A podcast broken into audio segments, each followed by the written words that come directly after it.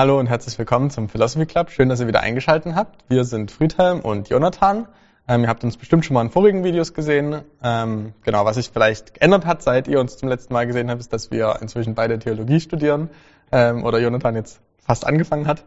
Ähm, und heute haben wir mal ein Video ohne Dirk, ähm, aber keine Sorge, der kommt bald wieder. Ähm, genau, also es wird wieder neue Videos auch mit Dirk geben. Rechtzeitig zur Jubiläumsfolge ist er dann wieder da.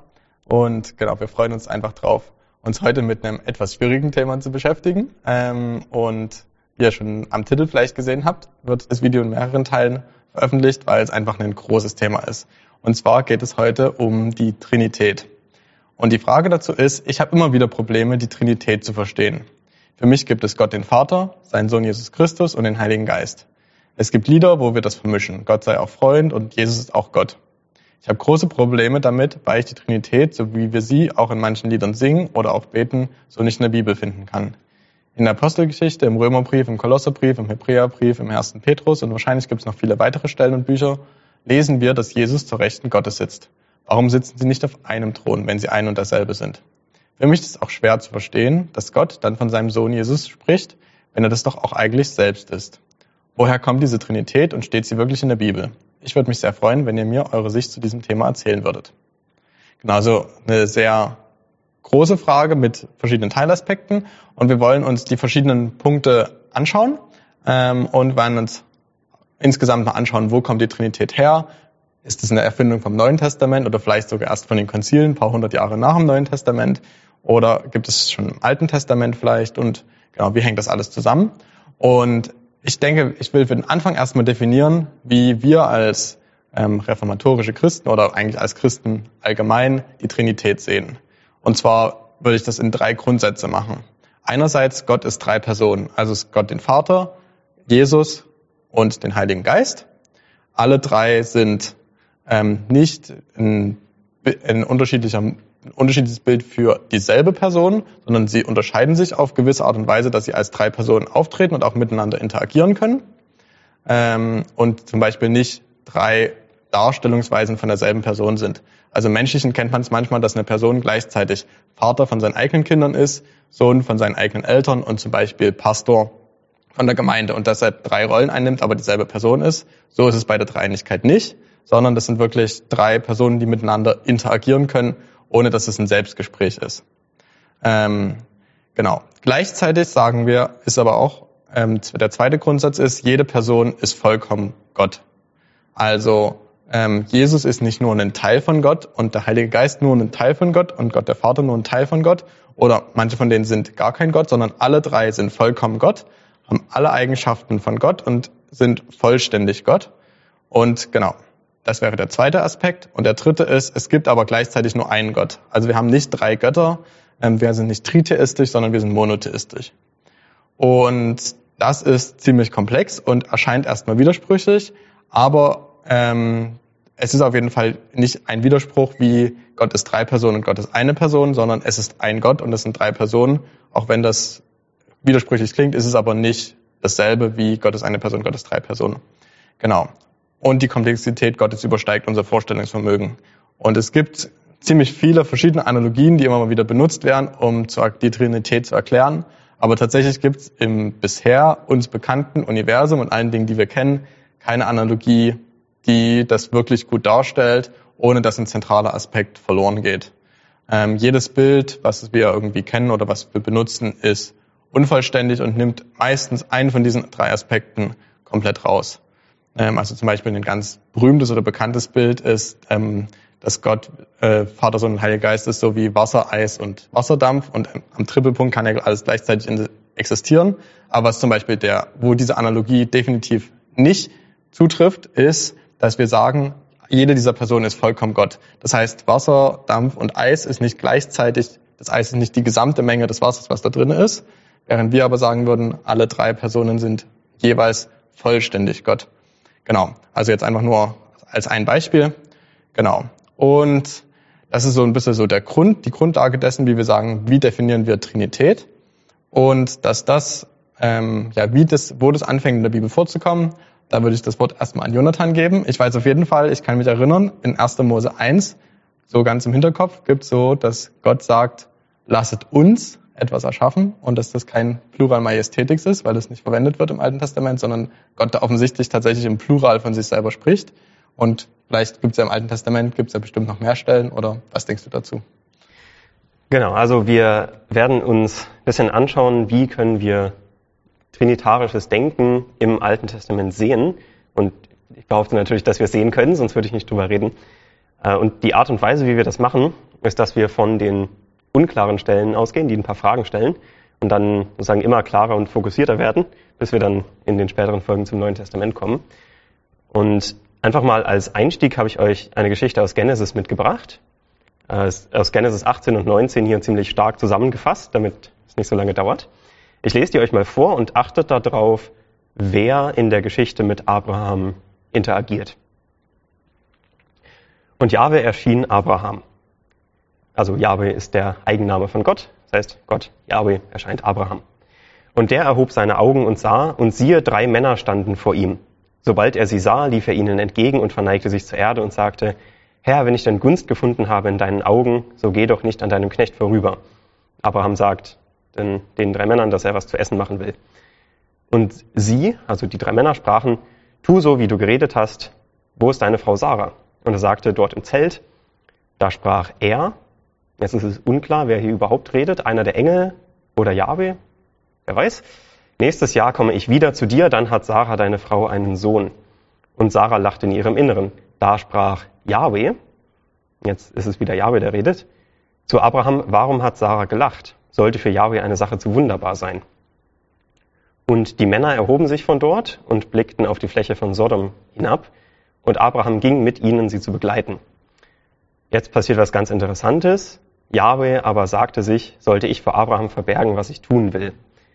Und was als nächstes passiert, die Geschichte ist jetzt sehr lang und ich habe sie rausgelassen, aber Abraham redet mit Jahwe. Es steht immer wieder, Abraham sagt und Jahwe sagt und Abraham sagt und Jahwe sagt. Ähm, das ist die Geschichte, wo Abraham versucht äh, hinzukriegen, dass äh, Gott Sodom und Gomorra nicht zerstört. Und am Ende von der Geschichte steht dann das folgende. Und die beiden Engel kamen am Abend nach Sodom, als Lot im Tor von Sodom saß. Das heißt, erinnert euch nochmal, am Anfang waren drei Männer da.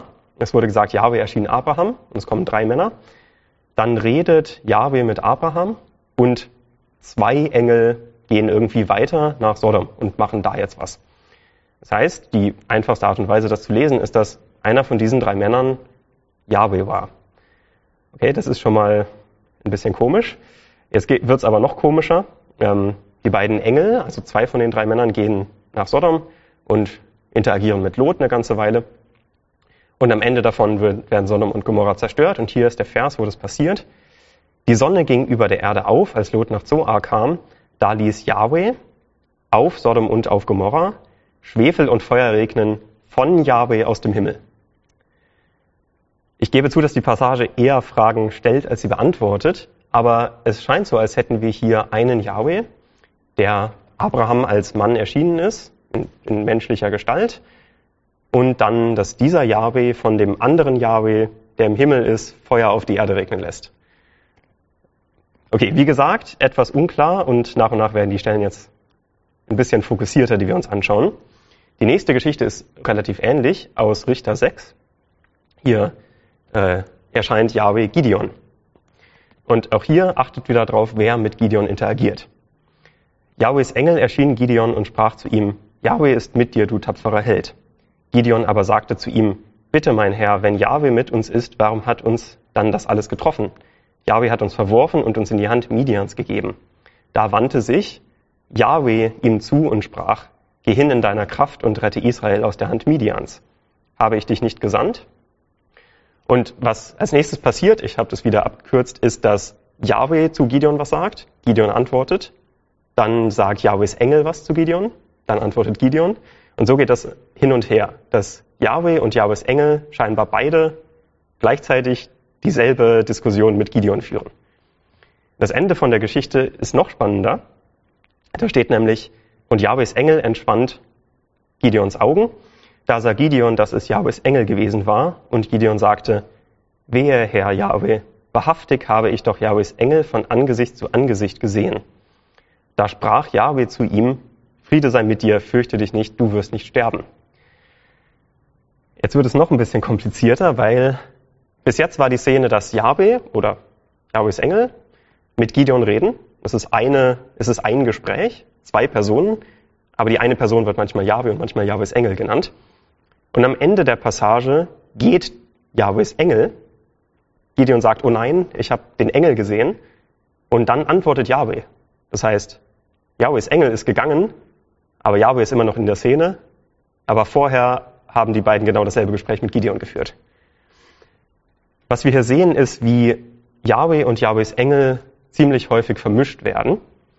Und das waren jetzt die eher unklaren Passagen, jetzt wird es alles klarer und ein bisschen fokussierter.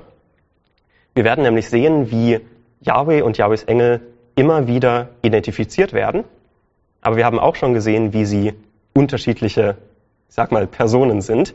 Sie können unterschiedlich mit denselben Personen gleichzeitig interagieren. Okay. Die nächste Frage, ich gebe euch ein paar Sekunden Zeit, um drüber nachzudenken. Wer im Alten Testament hat Israel aus Ägypten herausgeführt? Das sollte keine schwere Frage sein und die Antwort ist bestimmt genau das, was ihr euch gedacht habt. In Exodus 13, Vers 9 steht, mit starker Hand hat dich Yahweh aus Ägypten herausgeführt. Es ist Yahweh, der Herr, der Gott Israels, der Israel aus Ägypten führt. Die nächste Frage, wer hat mit Israel einen Bund geschlossen? Wer hat den Bund mit dem Volk Israel am Sinai eingegangen? Und auch da ist die Antwort genau das, was ihr hoffentlich erwartet, nämlich Yahweh, unser Gott, hat am Horeb einen Bund mit uns geschlossen. Und jetzt schauen wir ins zweite Kapitel vom Buch Richter und da steht der folgende Vers. Und Yahwehs Engel kam von Gilgal herauf und er sprach, ich habe euch aus Ägypten herausgeführt. Und ich sagte, ich werde meinen Bund mit euch nicht brechen in Ewigkeit. Also wer auch immer dieser Jahwes Engel ist, er ist auf jeden Fall der Meinung, dass er Jahwe ist. Und die anderen Stellen, die wir vorhin gesehen haben, haben ihn auch schon so identifiziert. Das Ganze wird aber noch ein bisschen besser und wir kriegen noch einen anderen, eine andere Beschreibung für diese Person Yahweh. Die finden wir zum Beispiel im Psalm 20, hier Vers 2 und 3. Da sagt der Psalmist, Yahweh, erhöre dich am Tag der Bedrängnis, der Name des Gottes Jakobs schütze dich. Er sende deine Hilfe aus dem Heiligtum und von Zion aus unterstütze er dich. Also Yahweh und Yahwehs Name werden hier irgendwie identifiziert. Und jetzt ist es wichtig daran zu denken, was in Vers 3 steht. Er, nämlich der Name, sendet seine Hilfe. Und aus Zion unterstützt er, also der Name, dich. Das heißt, der Name, das sind nicht vier Buchstaben, die man sagen kann, sondern der Name wird identifiziert mit Gott selbst, mit Yahweh selbst, mit seiner Gegenwart, wenn man so sagen will. Dasselbe sehen wir an anderen Stellen auch. Ich habe doch mal zwei Beispiele mitgebracht. Jesaja 30, Vers 27. Siehe, Yahwehs Name kommt von weit her mit seinem brennenden Zorn und wuchtigem Auffahren. Und es wird beschrieben in ziemlich so menschlicher Sprache, wie Yahwehs Name kommt und Gericht ausübt in den nächsten Versen. Dasselbe in Deuteronomium 12, Vers 5. Ihr sollt die Städte aufsuchen, die Yahweh, euer Gott, aus allen euren Stämmen erwählen wird, um seinen Namen dort niederzulegen, dass er dort wohnt. Das ist eine sehr häufige Formulierung dafür, was mit dem Tempel passiert. Ja, also wir wissen alle, Gott hat irgendwie im Tempel gewohnt, aber die Formulierung ist sehr, sehr konsistent, dass Yahweh sich den Ort aussucht, der Name da drin wohnt beziehungsweise Jahwe seinen Namen in den Tempel hineinlegt. Auch hier ist wieder der Name Jahwes identifiziert mit dem, was Jahwe wirklich ausmacht. Der Name ist nicht nur die Referenz auf Gott, sondern was ihn wirklich ausmacht.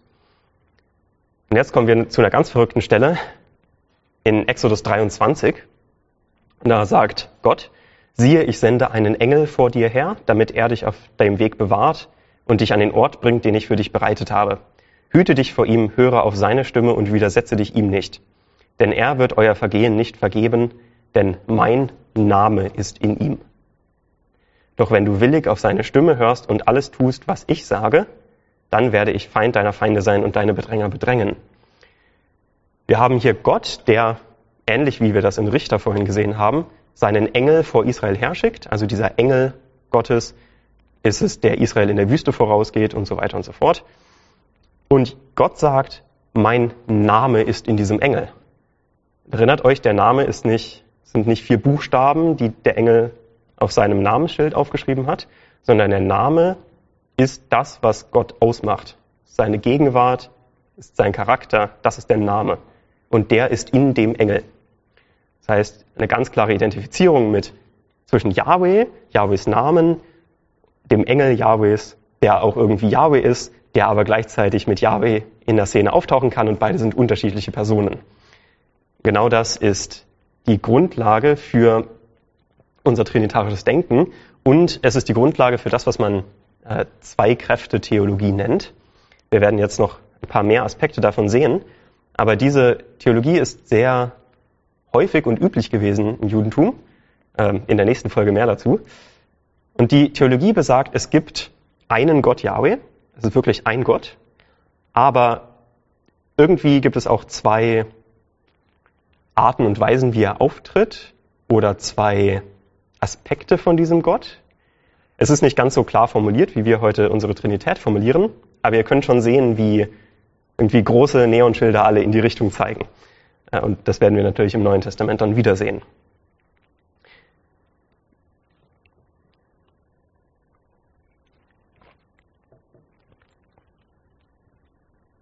Wir schauen uns jetzt eine weitere Trajektorie von diesem Zwei-Kräfte-Denken im Alten Testament an. Und das ist eine Stelle, die wahrscheinlich die meisten von uns schon gehört haben. Es ist eine Stelle, auf die sich Jesus ziemlich häufig bezieht. Und es ist eine Stelle im Alten Testament, über die es schon eine Philosophy Club Folge gibt.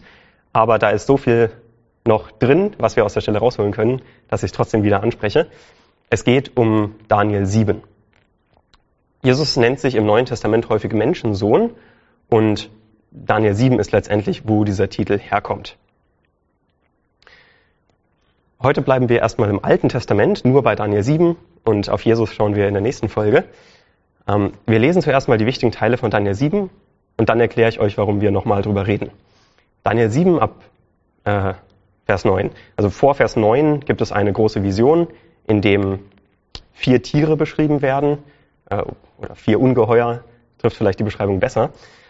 Und dann geht es in Vers 9 mit unserer wichtigen Szene weiter. Ich schaute, bis Throne aufgestellt wurden und einer, der alt war an Tagen, sich setzte. Sein Gewand war weiß wie Schnee und das Haar seines Hauptes wie reine Wolle. Sein Thron Feuerflammen, dessen Räder ein loderndes Feuer. Ein Feuerstrom floss und ging von ihm aus. Tausendmal Tausende dienten ihm und zehntausendmal Zehntausende standen vor ihm.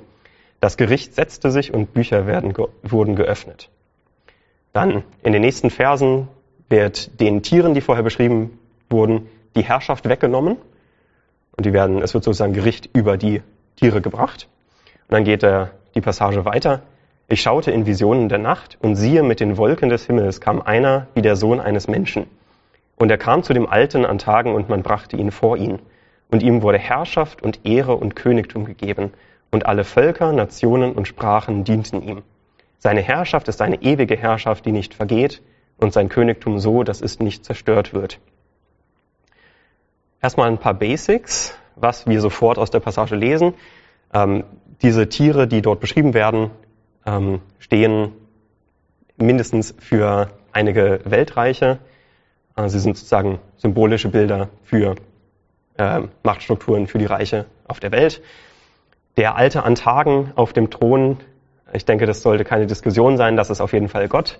Also so wie sein Thron beschrieben wird mit den, den Rädern und dem, den, dem Feuerstrom, der ausgeht, das ist ohne Frage Gott, das ist Yahweh.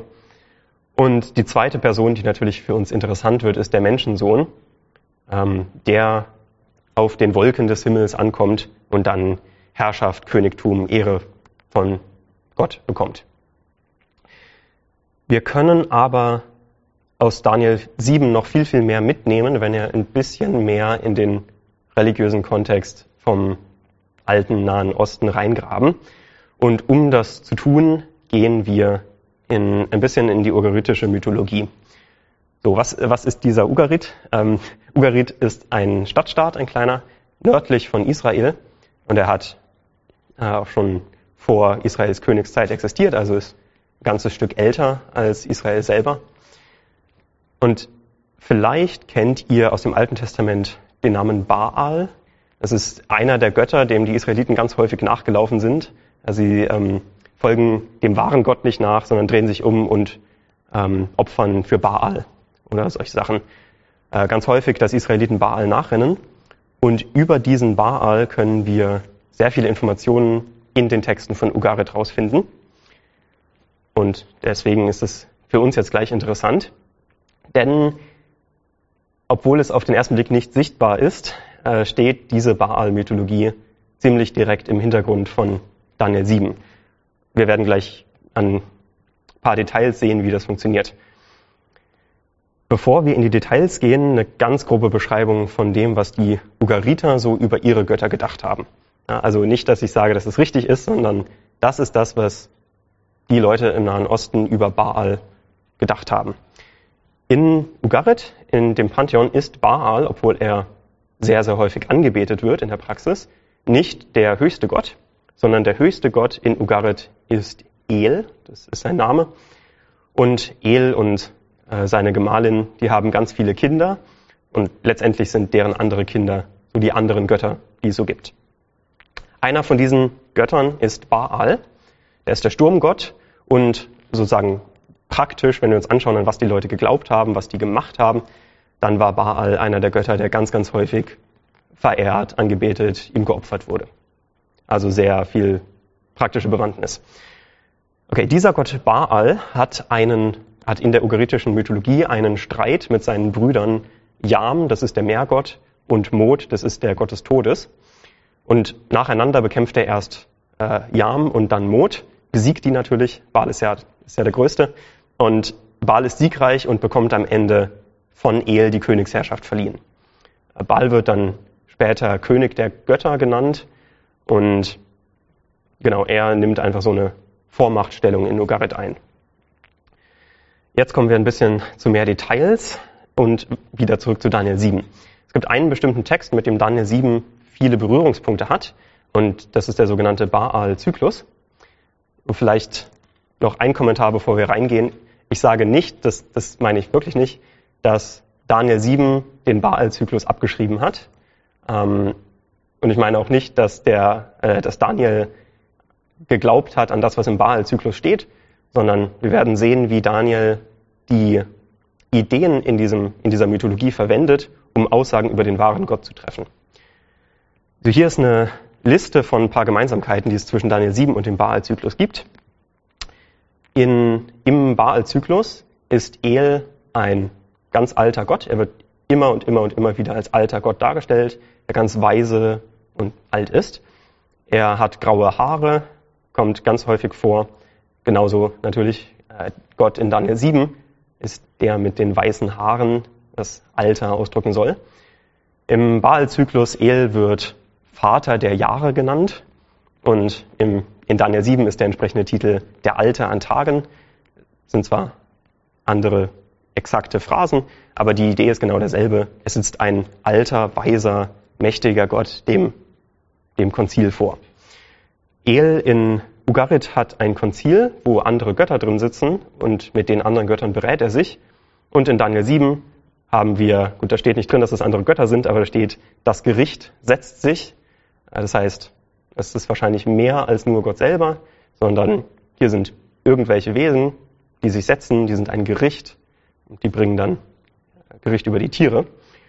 Und dieses Gericht setzt sich auf seine Throne in Daniel 7 und genauso im Baal-Zyklus kommt es immer wieder vor, wie in dem Fall heißt es, die Götter, also das Götterkonzil, auf ihren Thronen sitzt.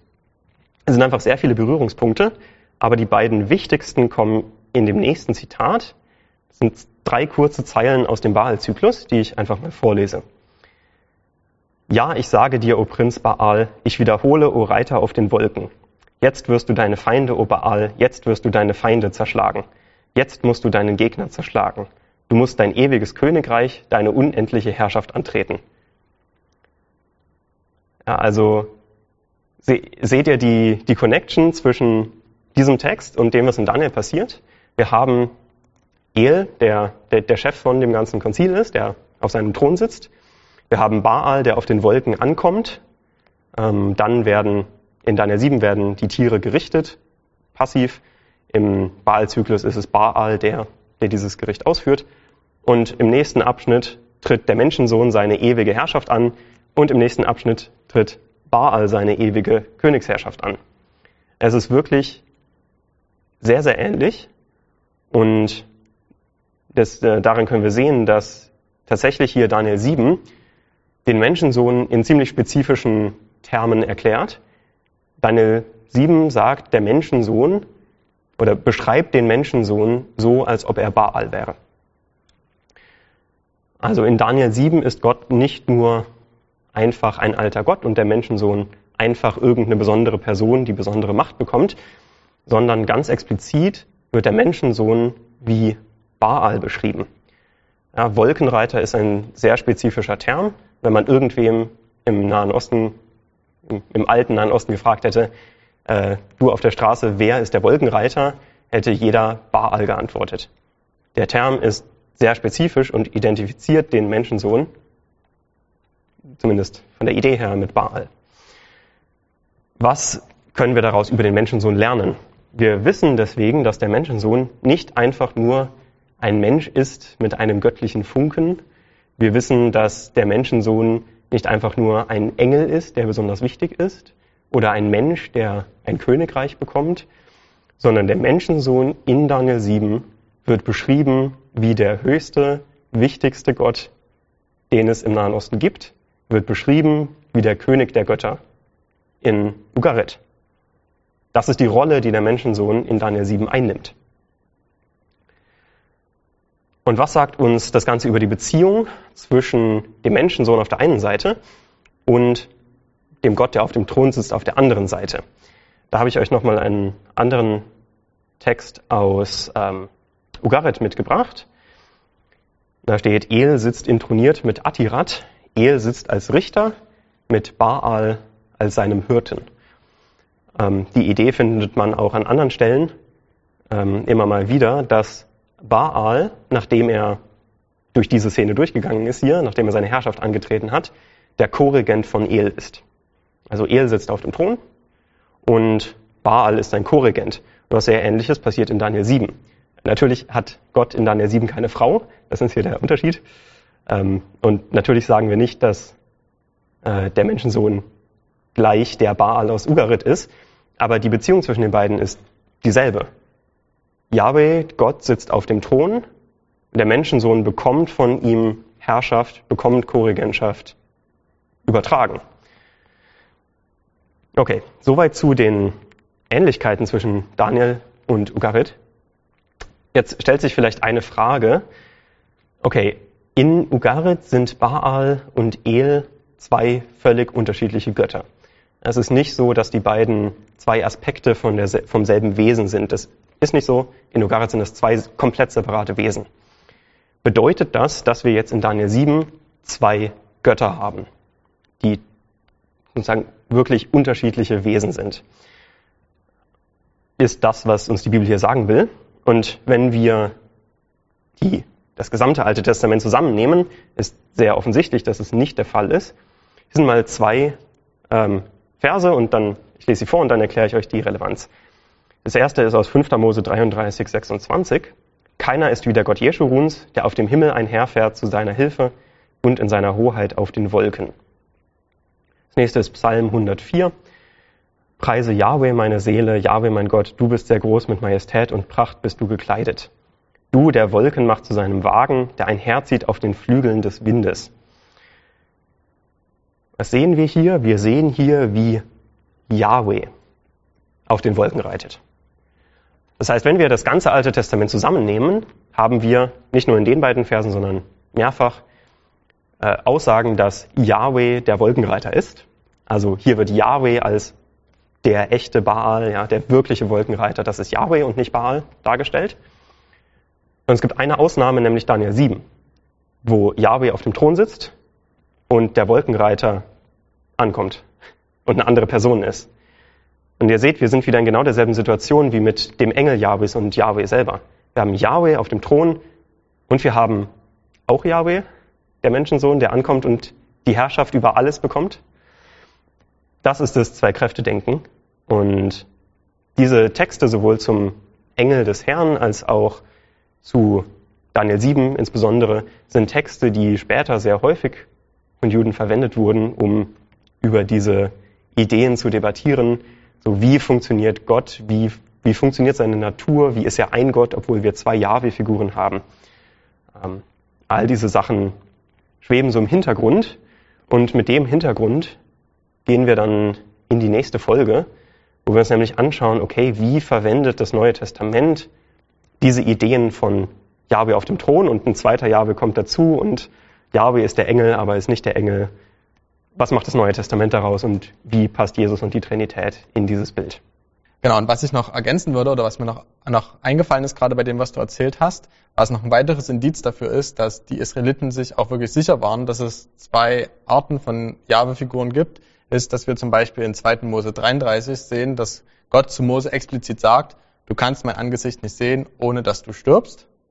Und ähm, er auch in dem, im gesamten Alten Testament oder auch bis dahin immer natürlich verbietet, dass die Menschen irgendjemand anderes anbeten, außer Gott, Jahwe alleine. Und dann gibt es die Stelle in Josua 5, Vers 16 ähm, oder 13 bis 15, wo ähm, ja, die Israel, äh, Josua dem Engel des Herrn begegnet, ihn offensichtlich sieht und nicht stirbt und ihn auch anbetet. Und offensichtlich klar ist, er betet gerade nur Gott an und kann ihn gleichzeitig sehen. Und gleichzeitig gibt es aber auch den Jahwe, den man auch anbeten muss und den man aber nicht sehen kann, ohne zu sterben.